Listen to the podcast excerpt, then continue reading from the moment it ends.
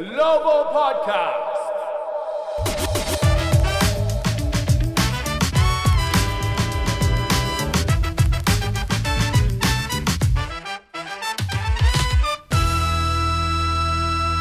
Hello and welcome to the Wizards Global Podcast. ウィザーズファンの皆さん、いかがお過ごしでしょうか？ウィザーズは昨日もやってくれました。全米放送のレイカーズ戦で、レブロン選手不在とはいえ、見事昨年のチャンピオンを倒しました。これでウィザーズ、レイカーズに対するシーズンシリーズを2勝0敗とスイープしました。そして八村塁選手、膝の怪我から復帰して2試合目にアンソニー・デイビス選手相手に豪快なダンク。試合後嬉しそうでしたよね。そしてあのダンクだけでなく八村選手はデイビス選手をフィールドゴール8分の36得点に抑えました、まあ、チームにとっても八村選手にとってもナイスバウンスバックでしたさて今日はウィザーズのラジオ実況で「It's there!」のコールで有名な名物実況のデーブ・ジョンソンさんにたっぷりと聞きます。ちなみに It's there, it's there は直訳するとそこにありますになりますけど、まあ、本当の意味は決まったということです。はい、えー、では今シーズンウィザーズグローバルポッドキャストには初の出演となります。デーブさんに話を聞きましょう。Take a listen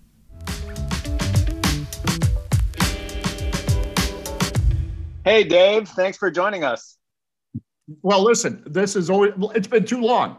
It has okay. been too long since we've uh-huh. connected and we just True. had Japanese Heritage Night uh, the other night yes. and and again I appreciate the the connection with with all of our Japanese fans. And, and the, the fact that we have this this connection is so mm-hmm. important to me as somebody who's been involved with the with the Wizards for you know a quarter of a century now. Um, uh-huh. And as I make myself sound old, uh, it, it's just great to see the reaction of the people in Japan and, and through the the wonderful play and spirit of Rui Hachimura. Uh, mm-hmm. Long may this this connection and passion for Wizards basketball continue and be a shared experience. For sure, for sure. あの、デーブさんが、えー、まず今日、あの、またポッドキャストにお呼びいただきありがとうございますと言ってるんですけど、ちょっと間が空きすぎたんじゃないかと。確かに、えー、昨シーズン、 うんね、今シーズンはまだ、あの、ポッドキャストをね、このお話してなかったですから、で、先日はジャパニーズヘリテージのナイトだったし、あの、まあ、ウィザーズがね、その日本とこの八村塁選手を通して、こうやって日本のファンとまた関係ができていくってことはすごく大事で、で、まあ、デーブさんからすると、ウィザーズとはね、もう25年の関係なので、25年の関係って言うと僕は年寄りに聞こえるね、なんて言ってるんですけど、だけど、まあ、本当に、あの、こうやって日本と関係が作れる、そのきっかけを作ってくれたのは八村選手なので、本当彼のおかげだと言っていますね。Uh, yesterday, wow, against the Lakers. I mean, good defense, but so many dunks. So there must have been a lot of it's theirs or do you even recall like what your dunk calls were?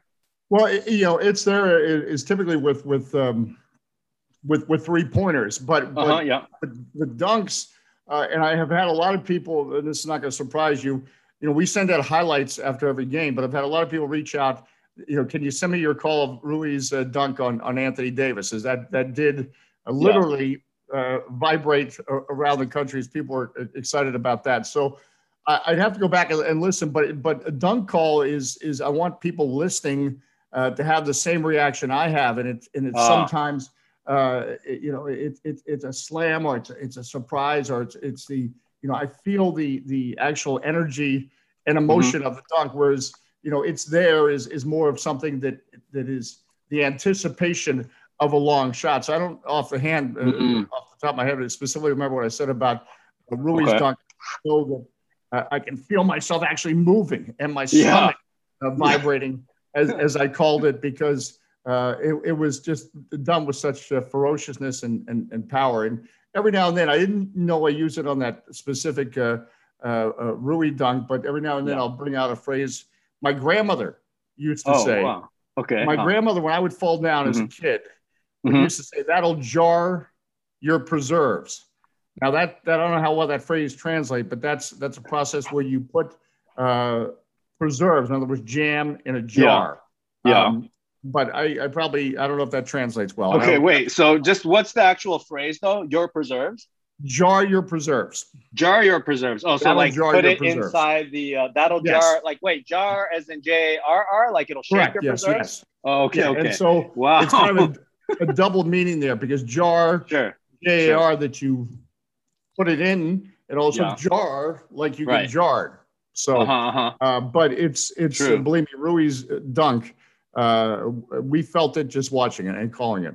Okay. Uh, wow, this is quite a challenging translation, but I know I'm up for it. I can do it. Um, 昨日のまず試合に関してなんですけど、ダンクがすごく多くて、えー、その時の実況、あのね、先ほども話しましたけど、そのデーブさんといえば、It's there, it's there っていうね、あります、ありますじゃない、あの、決まった、決まったっていう、その実況がそのデーブさんの、まあ、シグニチャーコールなんですけど、それは大体スリーポイントで、ダンクっていうのはね、特に昨日のコールも、八村選手のコール、ちょっともう今覚えてないんだけど、もう友達もどんなコールだったって、すごくあのツイッターとかのインターネットでも、ちょっとそのファイルを送ってよなんてね、言っている人がたくさんいるそうなんですけど、あのどちらかというと、スリーポイントっていうのは、あのシュートがやっぱり打たれて上がって、それでその機体がその、ね、数秒ぐらい、あのやっぱり空中にボールが飛んでいるときに、決まるまでのその期待感があるから、その時に、あ、決まったみたいな、そういうふうに実況するというのが、あの、ダンクの場合はどちらかというとやっぱり突然起きることで、その時のそのスラム、そのサプライズ、その驚きを表現したいということなので、なので、あとはその自分もすごく体が震えるぐらい、あの、震えながらも実況するっていうんですよね。体をもう全部使ってやってるっていうんですけど、その本当破壊力とかそのパワーが伝わるような実況ができればっていうふうに言っていて、本当に毎回だからダンクの場合は驚きとそのパワーとそれを表現する感じで反応してるので、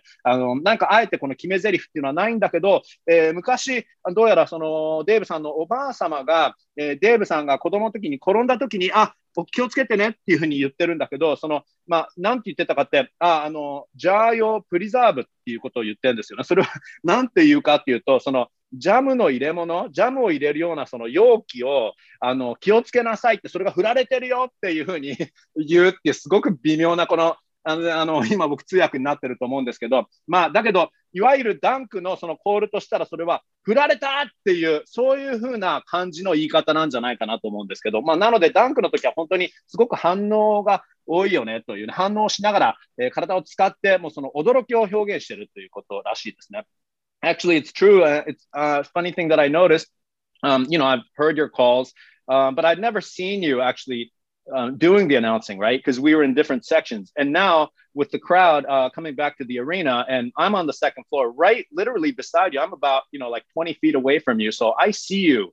And whenever there's a good play, I did not realize how much body you put into it. I mean, your arms are flailing, and I mean, you look so happy. Like I, I didn't realize. I, I know you're an enthusiastic guy, but you look so happy, and I'm thinking they should just put a camera on you uh, while you're doing the radio call because it's so fun just to watch you. Uh, your emotions are just gushing out. That's what your play-by-play is.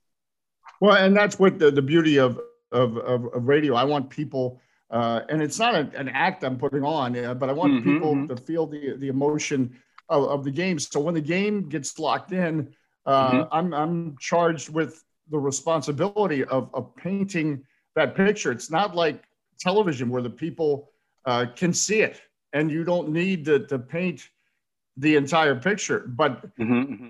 if the, the word is the correct word, I have the responsibility to accurately describe that. So there there is a a, a, a beautiful stress and anxiety that mm. goes in with radio play by play because once once the tip off is in, you mm-hmm. are the eyes for the listeners. And, mm-hmm. and you need to be ready to be the eyes for the listeners. So that means I am I'm focused, I'm concentrated, and and because of that that high level of concentration, when all of a sudden, you know, Rui comes down the lane and he and he's going on Anthony Davis, mm-hmm. you know, my body is is weaving and I'm feeling what Rui's doing. Not exactly what Rui's doing, but but I'm because I'm in the moment um, mm-hmm. so much, uh, it, it becomes natural that your body moves and your arms go up and and whatever else goes into to making a call. Mm, I see. It's just so much fun. Like honestly, I honestly think that the Wizards are monumental. They should just put a camera on you and just stream that too, because along with the call, I mean, it's so fun. It really is fun. Just just like being beside you, and even sometimes out of the corner of my eye, I'll see your arms flailing. So I'll go, oh, you know, and I go, wow, like you know, usually after three, usually after a dunk, or you know, when the game is like sort of the turning point of a game or something like that. But um, デーブさんがその 今、あの、ここ、先週から、あの、観客がアリーナに入ってから、あの僕の取材する場所も1階席から2階席に移されたんですけど、今、実は、あの、デーブさんが実況する、あの、放送席から僕すごく近くて、10メートルくらいのところで今僕取材をしてるんですけど、あの、ウィザーズのいいプレーがあると、もうデーブさんも体を全部使い切って、もう腕ももうすごい伸び上がって、すごく嬉しそうなんですよね。で、それが、あの、ああなるほどねって僕も思ったんですよ。これが実況の、ただ何かその、なんていうんですかね、構えて、あの、決まったとか言うんじゃなくて、もう本当に嬉しそうに決まったってもう、本当に、あの、それをすごく体を使って表現してるんだなって、僕今ちょっとデーブさんにその聞いてみたんですけど、やっぱりそれがラジオの魅力なんだというふうにおっしゃっていて、まあそれはね、やっぱり映像がないので、全部を表現しなきゃいけない。で、その責任があるというふうに言っているので、実はすごく試合が始まると、美しいストレスという言い方をするんですけど、みんなの目にならないといけないという、そういう責任があるから、もう本当にもう、試合が始まると集中力マックスになって、で、それで思わずその緊迫、自分もその緊迫した中で、例えば昨日の八村選手のアンソニー・デイビス選手に対するダンクみたいなプレーがあると、もう自分もその、うん、なんかその八村選手が例えば叩き込むときは体をねじってるときとか、自分も思わず一緒に体を、あのーねじらせて、その八村塁選手のその動きにつられて自分も動いて、それでそれが自然に表現できているから、まあ、だからその責任から来るもので、自分が絶対これ作ってるものじゃなく、本当に単純にそのもう楽しんで、それで集中して、そしてそのストレスを感じるというその責任を持ちながらやってる結果がこれなんだというふうに言っていますね。Rui's、uh, dunk yesterday, I mean, you know, um, like any young player will have uh, bumps, but his bumps have been, except for the times that he's had to sit out games, unfortunately, but his bumps, his growing pains have not been so bad. And um, he's become, you know, a much more efficient offensive player this year and also very uh, multi talented uh, defensive player. What, what do you think about his play this season?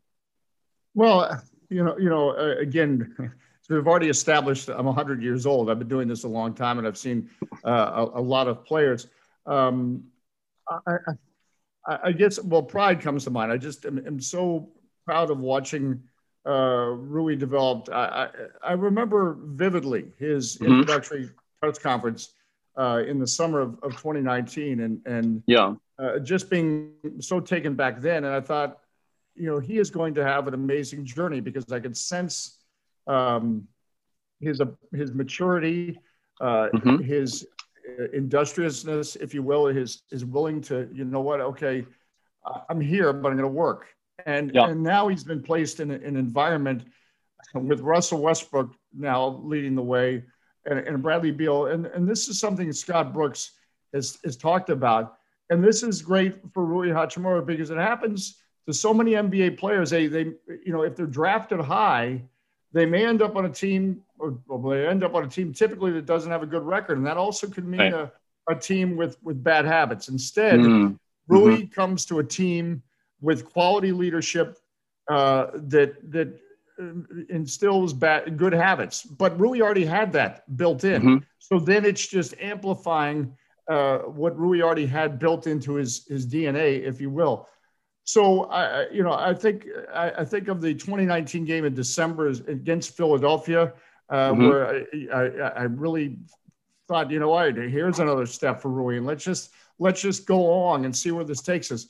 Well, this year I, see a, a, Rui that realizes, you know what, uh, I am now somebody that everyone else is counting on uh, mm-hmm. to make a difference, and and this is a a hard transition and to anybody listening to this in any job, when you go from being somebody who's who's being mentored and being trying to to learn your job, and now people are asking you, no, no, we need you also to be a leader uh, in how you do your job. And Rui has become a leader, mm. a leader with the Washington Wizards and how he does a job, a defensive leader, a guy mm-hmm. who says, I'll guard. And he said this to his other teammates I'll guard through one through four uh, on the floor.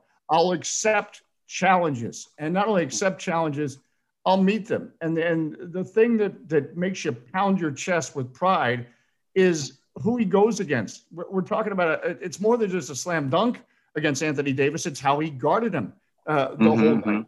Uh, so uh, what, what what people should be excited about is this is only his second season, only his mm-hmm. second season, and he's accepting challenges and he keeps getting better as he accepts those challenges. And the scary thing is, uh, we've only scratched the surface, only begun to see uh, Rui develop as a player, and he's a very good NBA player now.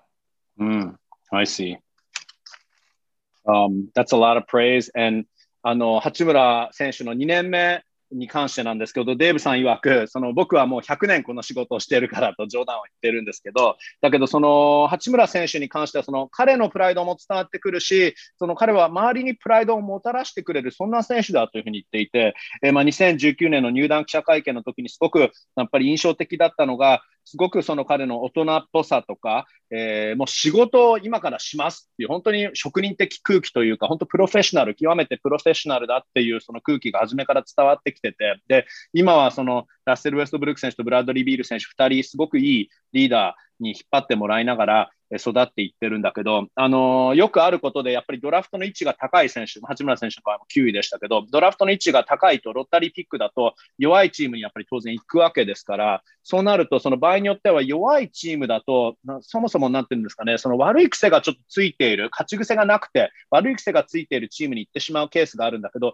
まあ、幸いウィザーズの場合はそういう環境ではなかった。それも大きかったと。ただ、もともと八村選手もすごくそのいい癖を持っているので、そういう意味でもすごくよく一致していると言っていますね。で、今はもうその自分が、えー、他に周りに頼るっていうそういうタイプの選手ではなく、周りが彼に頼るようになっているという。そして今、彼があのもうこのチームのリーダーとして、一リーダーとして、えー、その位置を確立してきているというふうに言っていて、特にディフェンス面で、まあね、2月の練習でありましたけど、やっぱり僕は1番から4番まで守れると言って、それをやっぱり言ったからにはやってますけど、そういう部分でリーダーシップを見せていると。なので、すごく周りにプライド、誇りをもたらしてくれる選手で、で、昨日のアンソニー・デイビス選手に対するダンクもすごいけど、それだけじゃなくて、むしろもっとすごかったのは、あの、AD 選手をしっかりと守りきったそこがすごかった。だからこのディフェンスの選手としての成長、あの挑戦をすごくしっかりと一個一個の挑戦を乗り越えている。ですごくそれが何がすごいかって、これはまだ2年目で始まったばかりだから、もうすでにこんなにすごい選手なのにもっともっと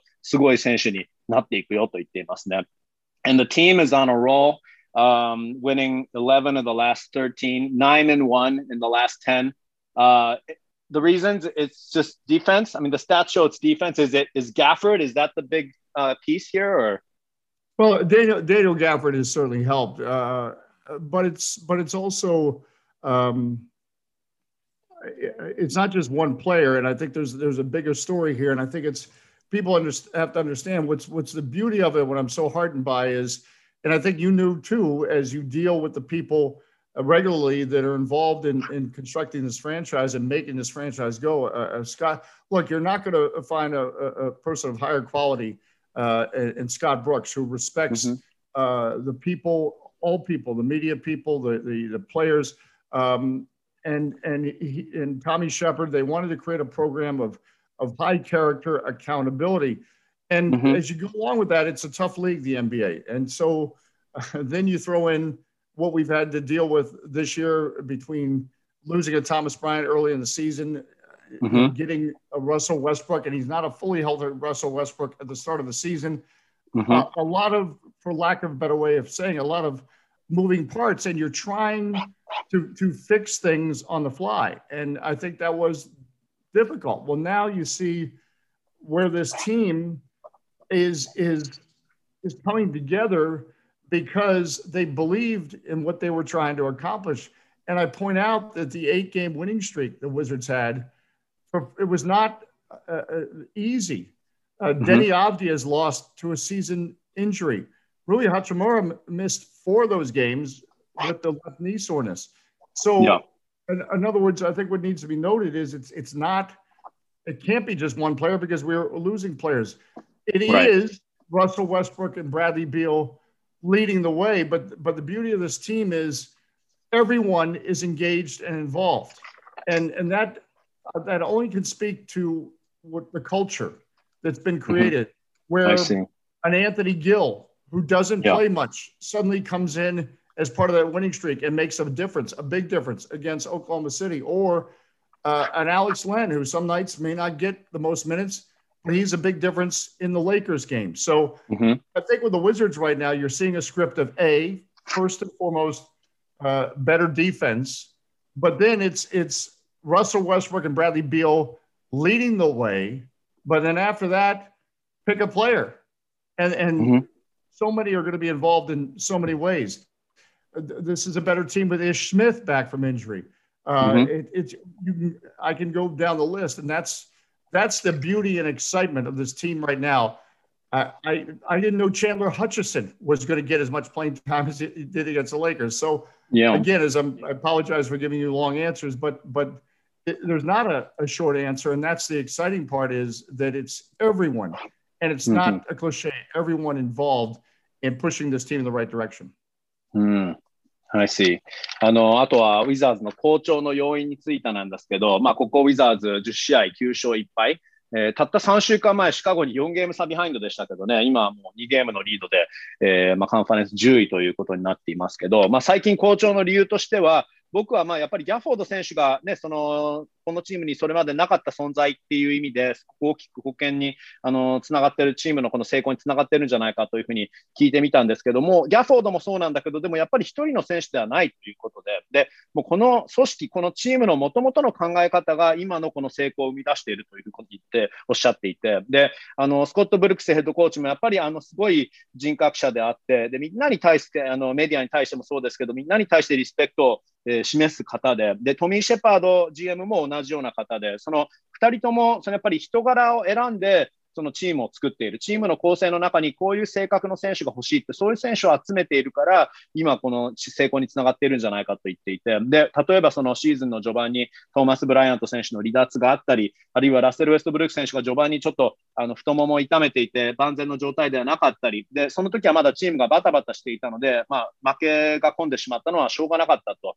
で、まあ、今は、このチームは、もともと苦しい時期があっても、もともとこういうあの人格者を集めて、あのこういうチーム、こういうイメージしたこのチームの図、うん、それに一回もぶれずに、あのずっとこのままあのここまで戦ってきているから、あの今、やっとこのバタバタしてない状態、選手が揃ってきた状態で、このイメージにあの近づいてきたんじゃないかなということなんですけど、それでもアブディア選手の離脱も痛いし、最近チームが好調だった時でも、八村選手4試合欠場したし、つまり、そのネクストマンアップ、ブラッドリー・ビール選手とラッセル・ウェストブルック選手がすごいあのやっぱり中心として活躍していますけど、あのみんなが貢献しているチームだと。で、だからそれがやっぱり組織文化、組織文化のおかげで、このみんなが貢献できる、そういう雰囲気っていうか、この状況になっているっていうことなので、例えば、いきなりアンソニー・ギル選手があのヒーローになったり、昨日はアレックス・レーン選手がたくさん出て活躍したり、えもちろんそのチームのディフェンスが引き締まったっていうことは、この今の好調の要因だし、ラスト、ブラッドのもう本当にものすごい貢献っていうのはチームの好調につながっているし、日替わりのヒーローが出てきて、それもこのチームの貢献につながっているんだけども、やっぱりなんだかんだこの組織文化が作る、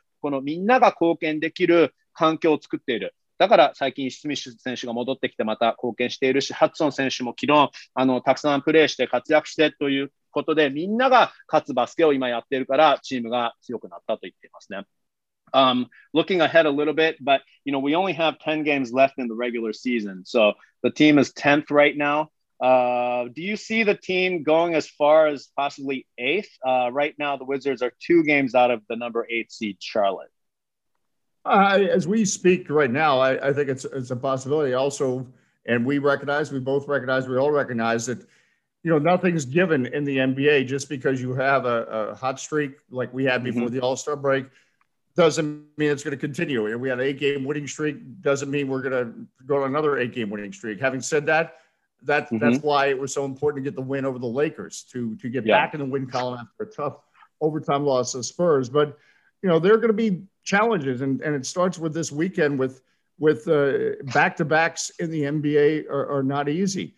Uh, yeah. You're playing in Cleveland on a Friday night and Dallas on a Saturday night. And for listeners to this podcast that, that try to frame that reference, this is a, a, a big country. And I always, you know, yeah.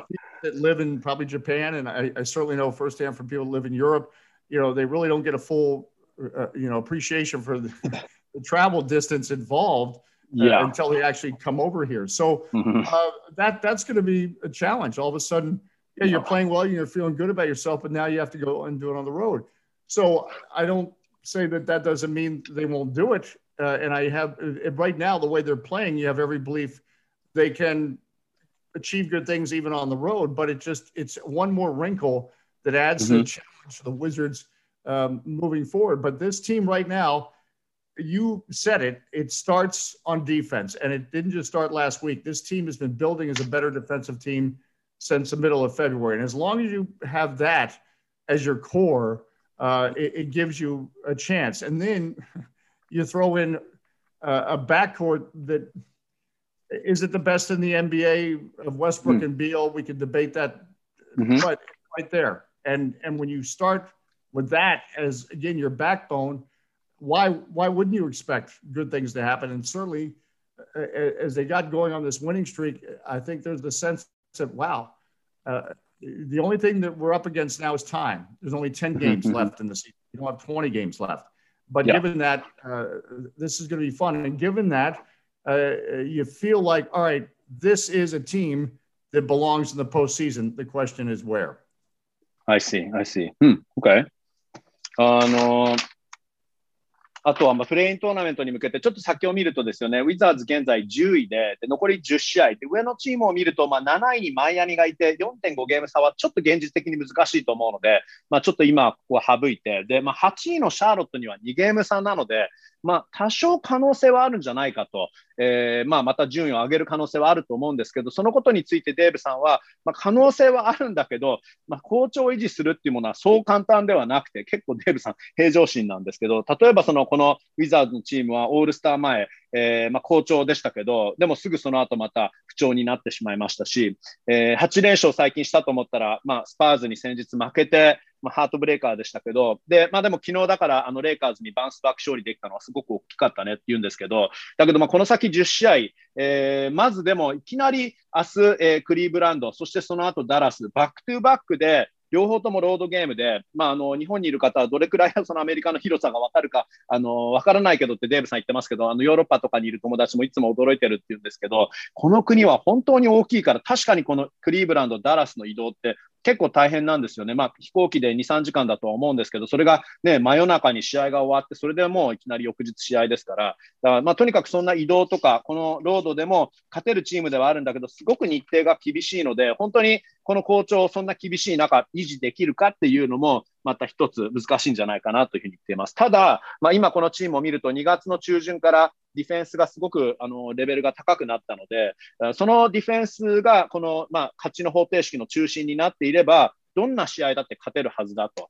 えー、だから毎試合チャンスはあると。で、さらにブラッドリー・ビール選手とウェストブルック選手が、まあ、NBA トップ、ひょっとして NBA トップのバックコートじゃないのかなってデーブさん言ってるんですけど、その2人が必ず中心であれば、そしたらあのどんな試合だって勝てるチャンスはあるので、あとはそのこの10試合をどう使うかというか、あのもちろんそのどの位置になるかは分からないけど、今このチームはポストシーズンにふさわしいことは間違いないと言っていますね。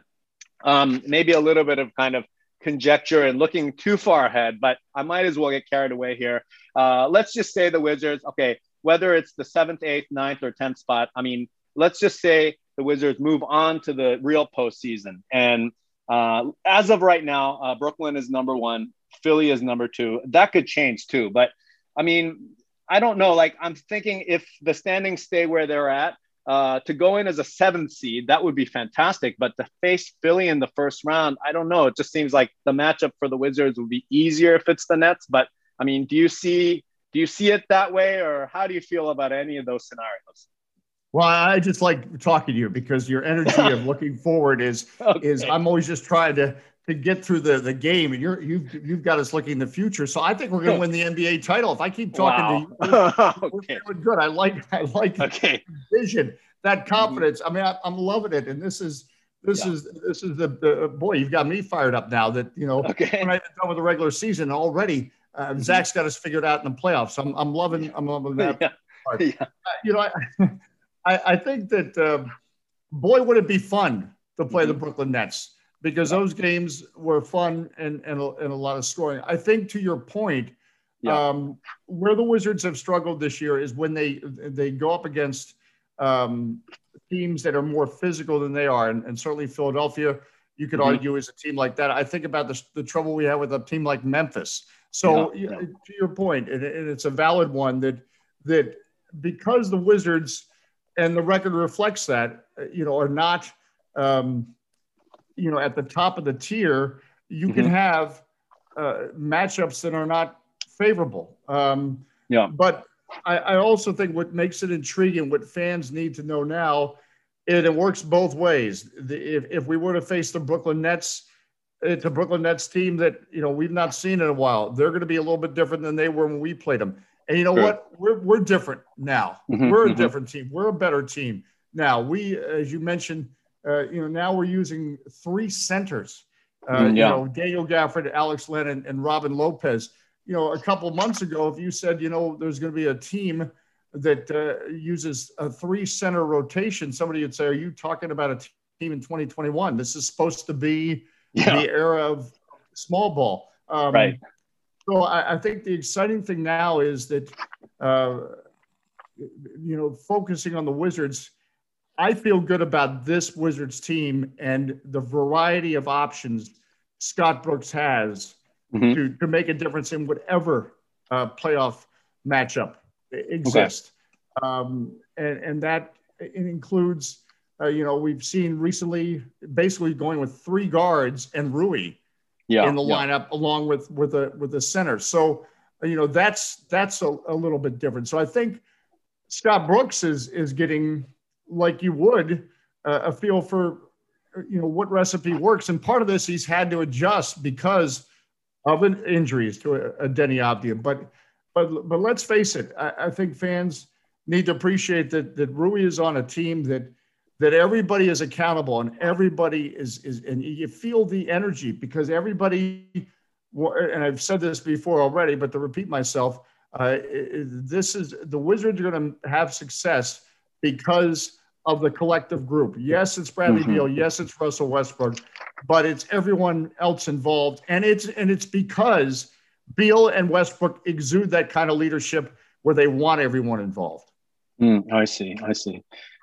Um, 今、まあ、このちょっとポストシーズン、まあ、僕もちょっとこれは早いかなっていう気もしたんですけど、まあ、せっかくなのでですけどね、あのー、まあ、あのプレーオフ、プレーイントーナメントをもう突破して、プレーオフに進めたとした場合をちょっと、あのー、聞いてみたんですけど、まあ、これがその第8シードで入れば、まあ、第10、第9から這い上がって第8シードにたどり着いて入れば、まあ、第1シードとのプレーオフでは対戦、第7シードまでいければ第2シードとの対戦になりますけど、まあ、今、イースタンカンファレンスの順位、もちろん第1シードと第2シードもまた変わるかもしれないんですけど、現時点、第1シードがブルックリン、第2シードがフィラデルフィア。なので、まあ、それを見ると、僕はまあ第7シードにあの入って、それでまあプレーオフに入れるっていうことは嬉しいことかもしれないけど、フィラデルフィアとはちょっと相性が悪くて、ブルックリンとの方が相性がいいんじゃないかと僕はちょっとデーブさんに聞いてみたんですけど、いや、本当君はポジティブでいいよねというふうに言ってくれてるんですけども、これずっと話してたらもう、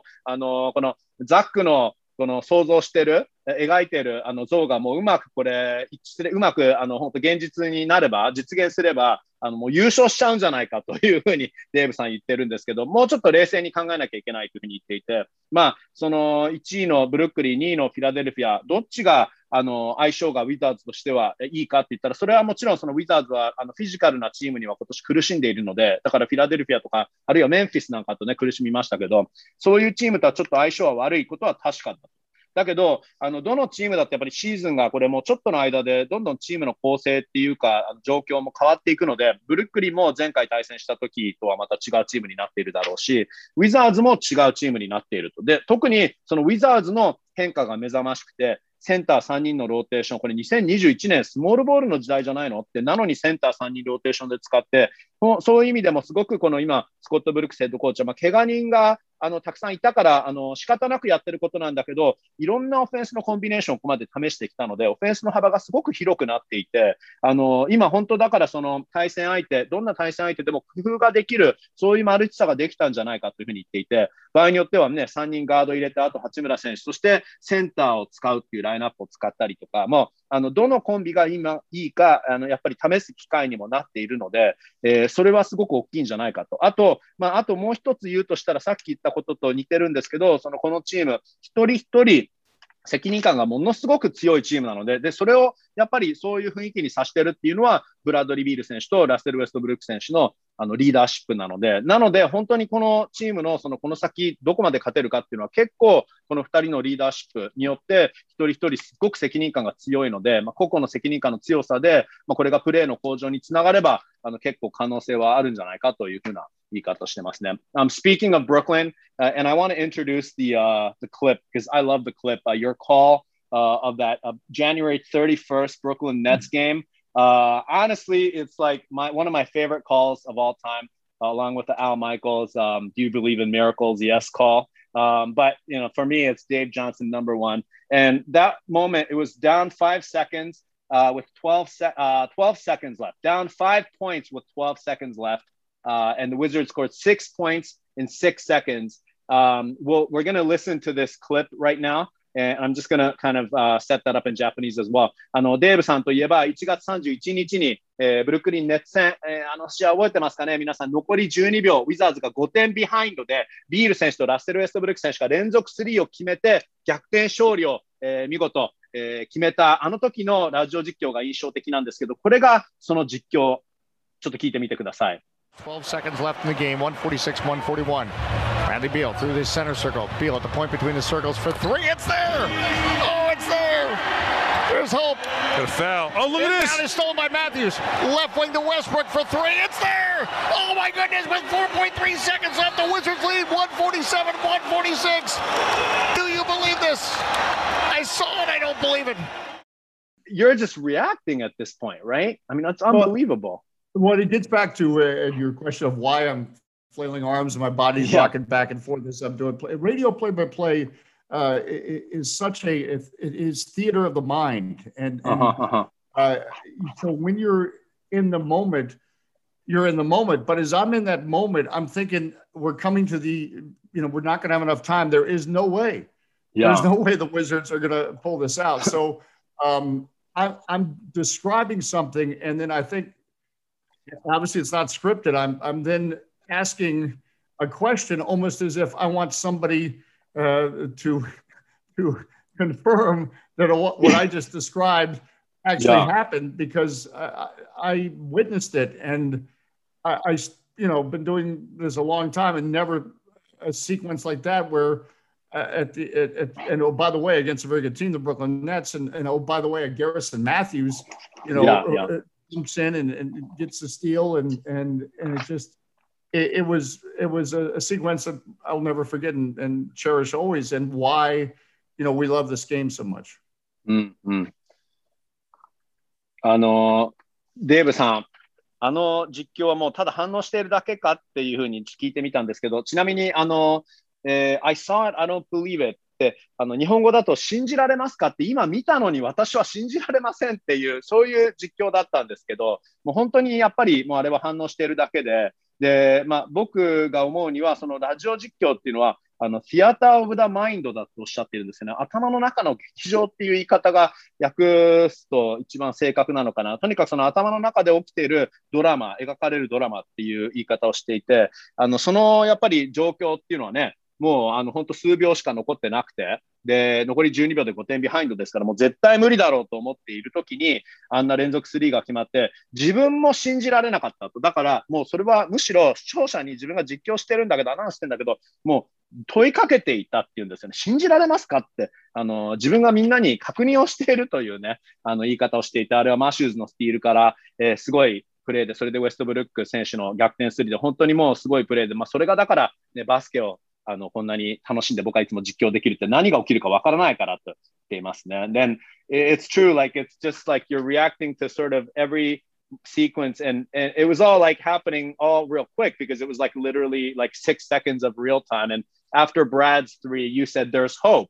So um, that's like when you're talking about, well, maybe there is like uh, a possibility, but you know, again, who knew that Matthews would come up with that steal off that turnover and the Russ three. So it was unbelievable. Uh, yeah, um, I, am laughing because it, I've heard it back, obviously, and I heard myself say there's hope, and I know I really didn't believe it at the time. Oh, okay. really? Okay. And and they the Wizards maybe look good, or or I I I believe well, I know the NBA has crazy endings, but I hadn't it's yeah. unscripted. I had no okay. idea this was going to happen, and I I think I threw that phrase in there that there's hope as a way yeah. of saying, well, they're still fighting sure, not sure. expecting what was going to happen. わあ、あのー、確かにこれはもう全然前もって用意してる原稿ではないので、本当反応してるだけなんだけど、実はあの、ビール選手のスリーが決まって2点差に詰め寄った時に、えー、There's hope ってまだ望みがありますっていうふうに、あの、デーブさんすかさず言ったんですけど、実はそれを言った瞬間、ちょっと心の中で信じてなかったっていうんですよね。ちょっとさすがに、もちろんそのまだ可能性はなくはないけど、だけどさすがにそれは無理だろうみたいな感じで、まあそこからマシューズ選手のスティール、そしてラッセル選手のね、えー、スリーが決まりましたから。And then actually the team at the time was 3 and 12. So the team is actually 25 and 22 since. So one could look at that. Of course, the current hot streak has the, you know, the biggest effect on where the team stands, but the team was already kind of making a big turnaround then, really, wasn't it? Well, and I think what what the, the, that play kind of you know uh, showed the spirit of this team. The, the, yeah. And, and, and how uh, it didn't, as you pointed out, um, it didn't mean that they were going to win the next 15 games in a row and all would be well, but mm-hmm. it, it, showed, wait a minute, this team is not giving up on anything. Mm-hmm. And, and, and, and obviously fast forward to where we are now, that rough stretch we had after the all-star break.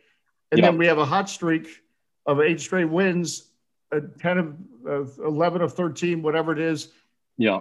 More examples of this team. No, no, it's not giving up. It's not giving up. And it's, it's in a, and it must be understood that yes, they're professional athletes. Yes, they're well paid, but they're yeah. human beings. And, yeah. and as we all, as you listen to this, as you deal with your job and your challenges, there, there must be times when your head gets down and it becomes too hard. And you throw in that the, the the COVID nineteen restrictions and the travel involved, and, and it can wear on you. And there's got to mm-hmm. be a mental strength that this team has that that takes it from three and twelve at one point to the conversation we're having right now.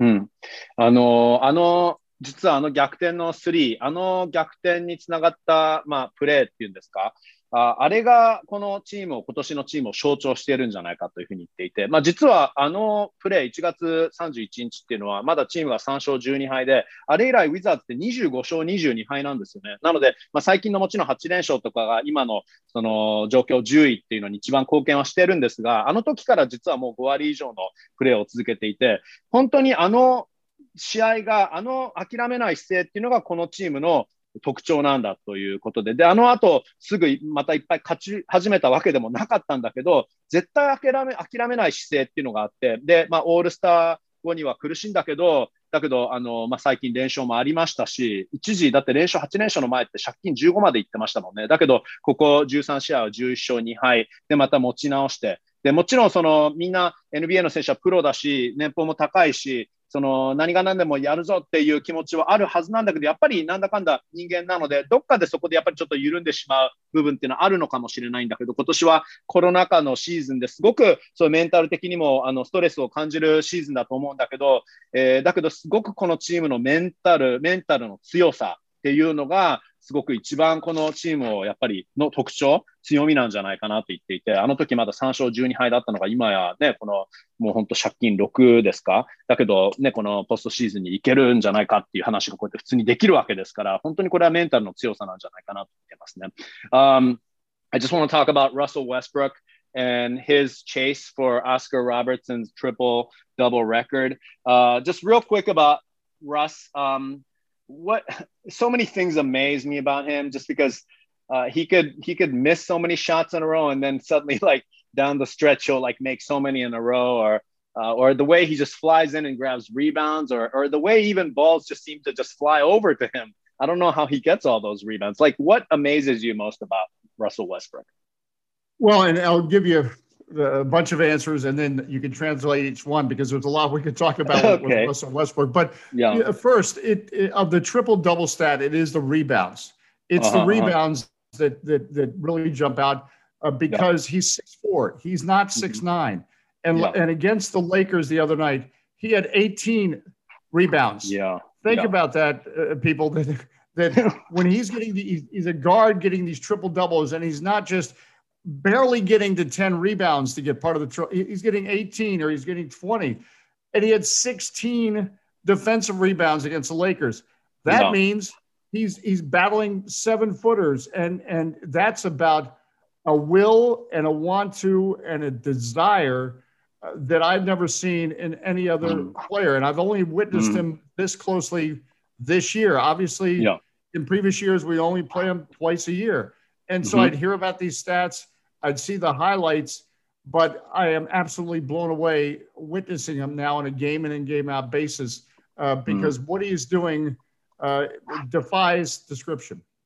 いや、アブソルーリー。あの、ラッセル・ウェストブルック選手が、まあ、オスカー・ロバートソンさんの通算トリプルダブル記録に近づいてきています。あと5つとなりましたけど、まあ、あの、ウェストブルック選手の何がすごいですかって、あの、デーブさんに聞いてみたんですけど、あの、やっぱり、なんだかんだこのトリプルダブルの目線から見ると、そのリバウンド力だって言ってますよね。で、これはラッセル選手が 6'4、だから193センチぐらいあの、6-9ではないですから、200センチ超えではないですから、なのにどうやってこんなにリバウンドが取れるのかっていうことで、で、あの、ガードがね、これ、しかもこのトリプルダブルを取りますって言って、ただ、あの、なんとか2桁取った10リバウンド取れたとかじゃなくて、昨日レイカーズ相手にも16ディフェンスリバウンドですから、それはその相手のセンターからね、やっぱりその相手のオフェンスリバウンドをもぎ取ってるわけですから、よくそれができるなって言って、まあでもこれ結局はこれはなんだかんだそのやる気だっていうことで、本当にこのここまでやる気、勝つためにやるっていう気力がある選手は本当に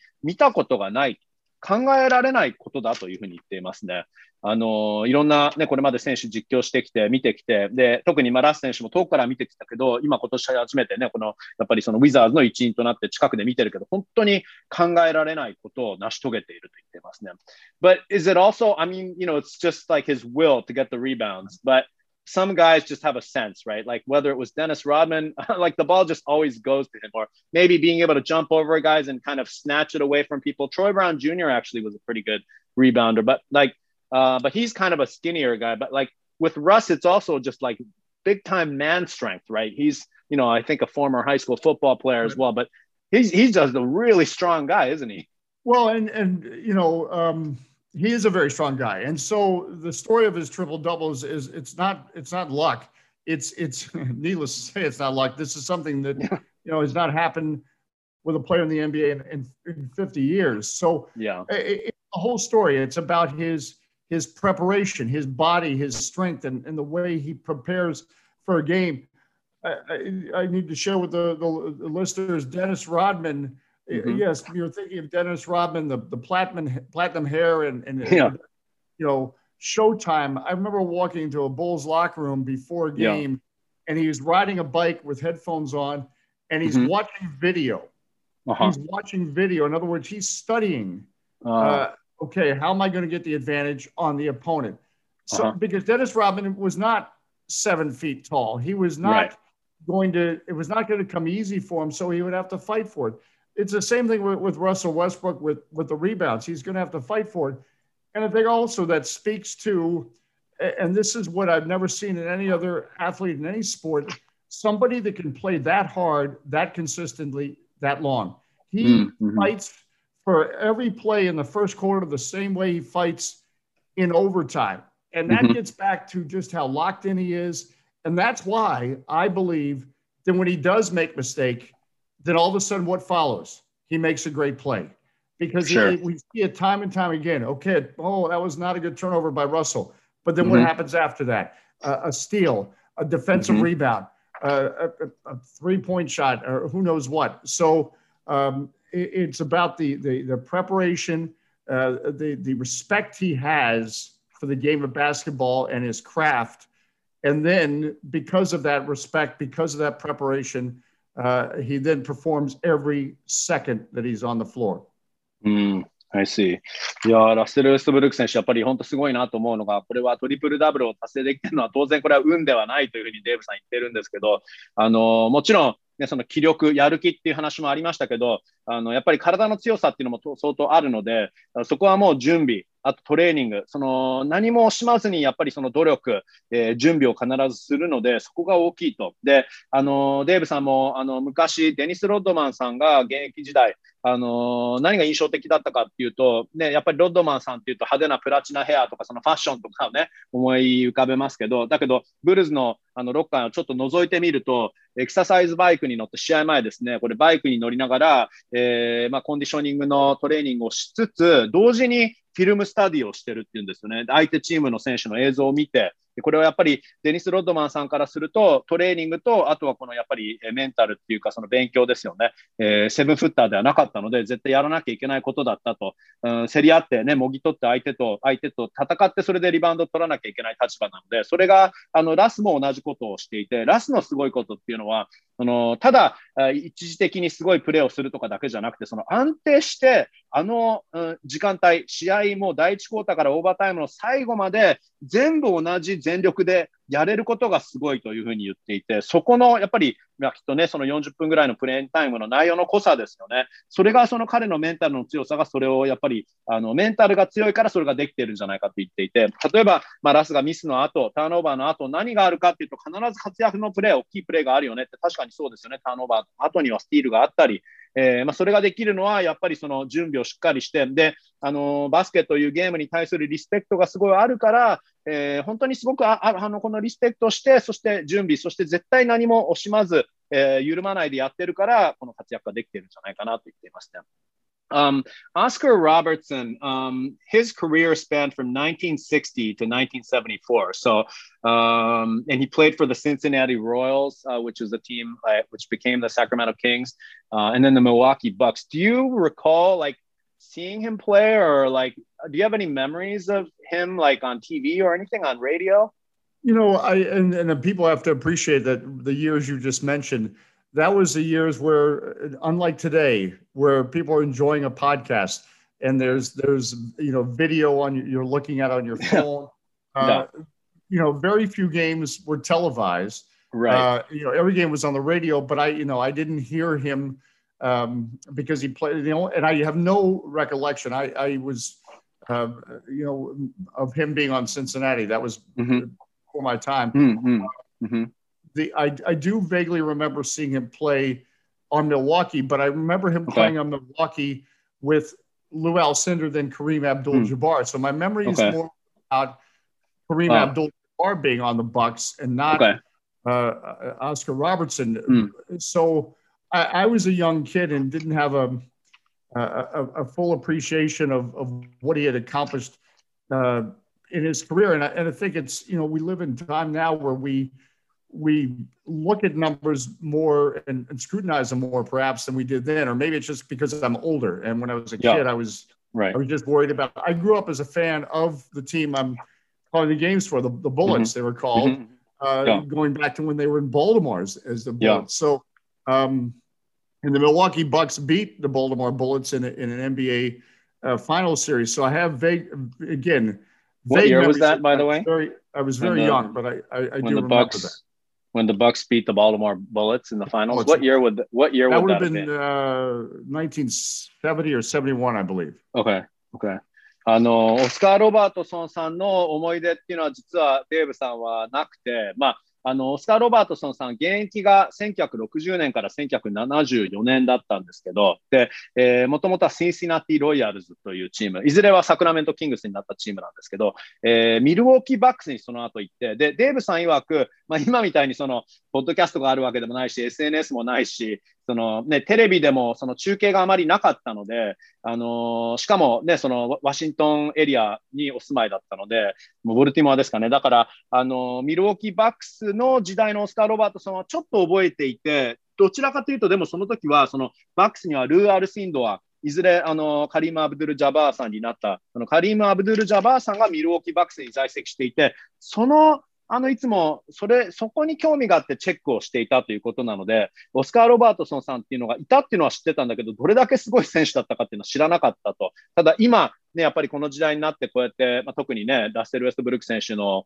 あの記録がこの、ね、あと5つでこのオスカー・ロバートさんの記録をにあの更新するわけですから、あのこういう数字を眺めてみる見ていると、やっぱりすごい選手だったんだなっていうことを言っていて、まあ、むしろ僕のあの一番思い出というか覚えているのは、えー、バックスが1970、71年ですかね、に、えー、ボルティモア・ブレッツ、僕はワシントン・ウィザーズになる前のブレッツのファンで、で、ブレッツはあのワシントンに来る前っていうのはボルティモアでしたから、ら、ボルティモア・ブレッツを倒したバックスとして覚えてるっていうですね。And that was the lone championship, I think, for Oscar Robertson. But it's interesting you talk about his stats because, um, of course, they didn't have the three point line then.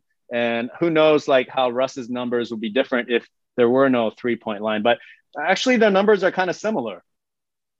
No, they are similar. And again, it's it's Oscar Robertson like uh, uh, like um, Russell Westbrook was was a, was a point guard. So yeah, you know, we're not we're not talking about uh, somebody who was six feet ten inches, you know, mm-hmm. getting all these these rebounds. Uh, uh, you know, uh, I mean, Oscar Robertson off the top of my head, I can't think of how tall he was, but I, he was not. 6'10". I think it was um he's six five actually. I think six, I looked it up. Yeah, yeah, yeah, give or take. So yeah, again, so very similar size one. Yeah, and and and what you have to appreciate, you know, that was uh, a time in the NBA where, you know, hard fouls. There was no flagrant foul. Um, mm-hmm. there, there were there were hard fouls for regularity. I think about, uh, you know, we we had a recent DC basketball legend who played for the Lakers, Elgin Baylor, passed mm-hmm. away. We reflected on his career and all he accomplished and how he accomplished it at a time when, uh, yeah, he would go up and get hard fouls. And again, there was not the flagrant fouls in the game was not what it was today. But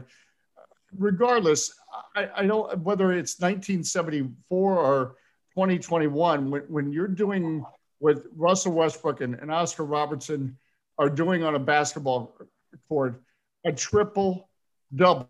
They're the players that have averaged a triple double. Uh, yes, a triple double can be accomplished, is accomplished by various players. But to do it now, where Russell's done it 30 games this season with the mm-hmm. Wizards, he's averaging a, a triple double. What needs to be appreciated is that just does not happen. And for players of this size, it probably, I don't know, shouldn't happen. So then it speaks to the individual and and their desire and passion. Uh, and it's not just when I say desire and passion. Yes, you know that's the will and want to of of rebounds, but then it's it's you're so focused on every play and making your team better. You're averaging a double in the assist category. How can mm-hmm. I help mm-hmm. my teammates? How can I set them up? That means you know what's going on on the floor with every player at all times. Mm. Imagine the mental ability of an Oscar Robertson and, and certainly a Russell Westbrook that it's not just about doing their job, uh, but their job is making everyone better. Mm-hmm. Uh, and mm-hmm. so they have to know, and they do know, and Russell certainly knows uh, what's going on on every play with every player on the court. うん。Interesting.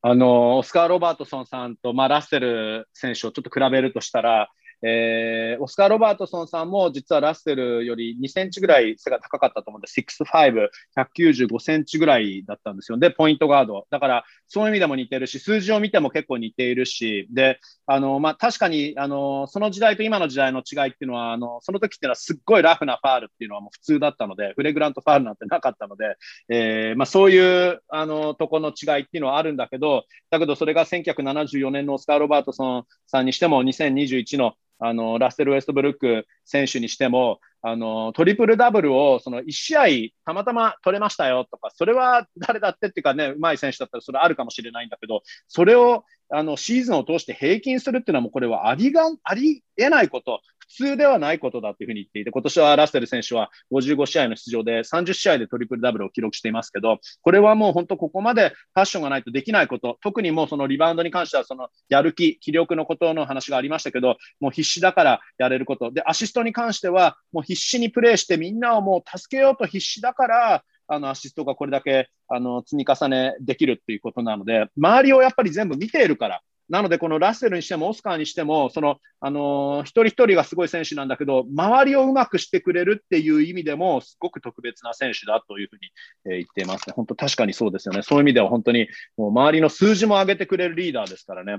Uh, all right, we've been talking for actually almost an hour, and I know you're so busy. Um, alongside like you're not just calling Wizards games right now, you're calling uh, Major League Soccer DC United games as well. So I'm just wondering, um, when do you rest, or I mean, when do you sleep, or when do you do any of those human things? Well, well, it, it's uh, again, uh, I'm enjoying every minute of this hour, so don't don't feel like uh, uh, um, yeah. I'm amazed that you're able to do what, what you're able to do is, and, and again, I, uh, uh, the passion, what you bring it to, I, I love and appreciate so much. But uh, it's it is a busy time of year with with soccer also going on, and I, I do yeah. a morning radio show in Washington. But uh, yeah. you know, this is this is what uh, I always wanted to do in life, and so I, I don't uh, for a moment take any day, any game, or any opportunity for granted. So it it sounds busy, it sounds uh, crazy, and yeah, I, I could probably use a little more sleep every now and then, uh, but my level of appreciation never wanes. I, I, I, am so grateful and so thankful I'm able to do what I'm able to do. Excellent. あの、いつも、あの、このポッドキャストを呼んでもらって、僕はこの時間を楽しんでるから全然いいよっていうふうに言ってるんですけど、あの、デーブさん今、ウィザーズの実況だけでなく、メジャーリーグサッカー、えー、DC ユナイテッドの実況ももちろんね、長年担当されていて、今ちょうどシーズンがかぶっているので、本当に忙しいと思うんですけど、えー、いつ寝てるんですかって聞いてみたら、まあ、いや、もう本当そこはもう、あの、睡眠不足はしょうがないんだよと。とにかくこれが僕のパッション、これが僕のもうその、喜びだとね、生きる生きがいだっていうことなので、えー、あとは、あの、あの今はね、確かに忙しい時期で、そのウィザーズだけでなく、サッカーだけでなく、早朝のラジオショーも、ラジオ番組も実はあるみたいなんですけど、もうこれはずっと自分がやりたがってたこと、やりたいキャリアをずっとやらさせてもらってるから、もう忙しいけど、睡眠不足だけど、もう僕は本当に幸せ者だと言っていますね。Alright, well, thank you so much. There's so much to look forward to uh, as far as the Wizards playoff push and Russ going for the record and, you know, and just you know, seeing the team grow and, you know, just individual players and, and then just the amazing plays that Russ and Beal uh, show us every night. So really fun times ahead.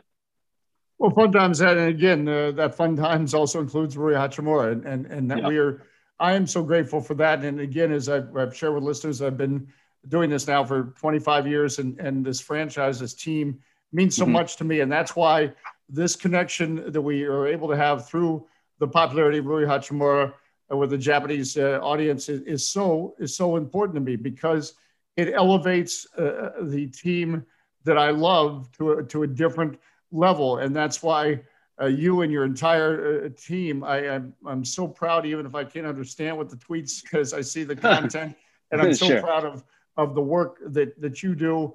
Um, it, it is is some of the greatest work I've, I've, witnessed in 25 years. The way you go at it day in and day out and every game, and you guys don't take a play off, and and you you chronicle every moment of of Rui over here, and and and I, I believe that that if you're a Japanese Wizards fan, hopefully you feel like you're with us on this mm-hmm. journey through the work of Zach and the entire uh, oh. Japanese digital team. I am sincerely grateful for what you do and appreciate it every day because I love, truly love this team and, and what it's meant in my life and, and the fact that you put so much care and time and passion into it means so much to me. So I thank you for this time. Thank you. Thank you so much. Very kind words.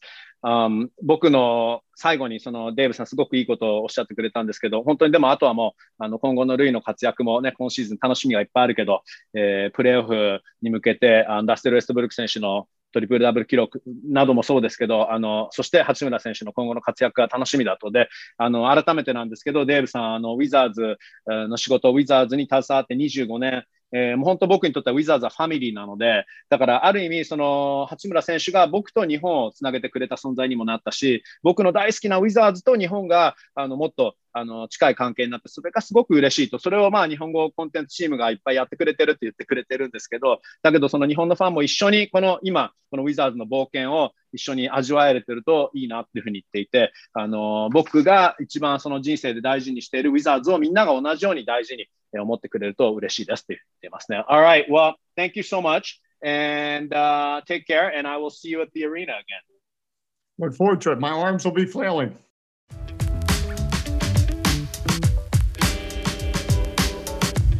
はい、えー、というデーブさんでした。えー、最後は我々日本語コンテンツチームに対してもとても優しいお言葉でした。本当にありがとうございます。えー、デーブさんは僕がこれまで見てきた中でも一番忙しいアナウンサーなんじゃないかなと思うんですけど、まあ、それだけ売れっ子というか、まあ、単純にワシントン DC のレジェンドですからね。まあ、そしてデーブさんがえウェストブルック選手のようなメンタルの強い選手は見たことがないとあれはもう普通ではないというふうに言っていましたけど、えー、ウェストブルック選手はトリプルダブルの通算記録オスカー・ロバートソンさんの181回まであと5。ペース的には、まあ、今年さっきも言いましたけど、えー、ウェストブルック選手55試合の出場で30回トリプルダブルを記録しているのでシーズンのこのペースでいくとちょうどシーズン終わりにタイ記録か新記録達成ということになると思うんですが、まあ、この先もし毎試合トリプルダブルを記録していけば現地5月6日のラプター戦日本人対決の試合でロバートソンさんに並ぶことになりますいやストーリーライン盛りだくさんですよね。さあ、レギュラーシーズン残り10試合、デーブさんがおっしゃっていた通り、日程と移動が非常にタフです。えー、実はウィザーズ、この先8試合のうち7試合がロードですからね、まあ、疲れと付き合いながらのウィザーズとなりますが、えー、この最後、ストレッチランのラストスパートに期待しましょう。それでは今回はこの辺でお別れです。Thanks for listening to the Wizards Global Podcast. Have a great day, everyone.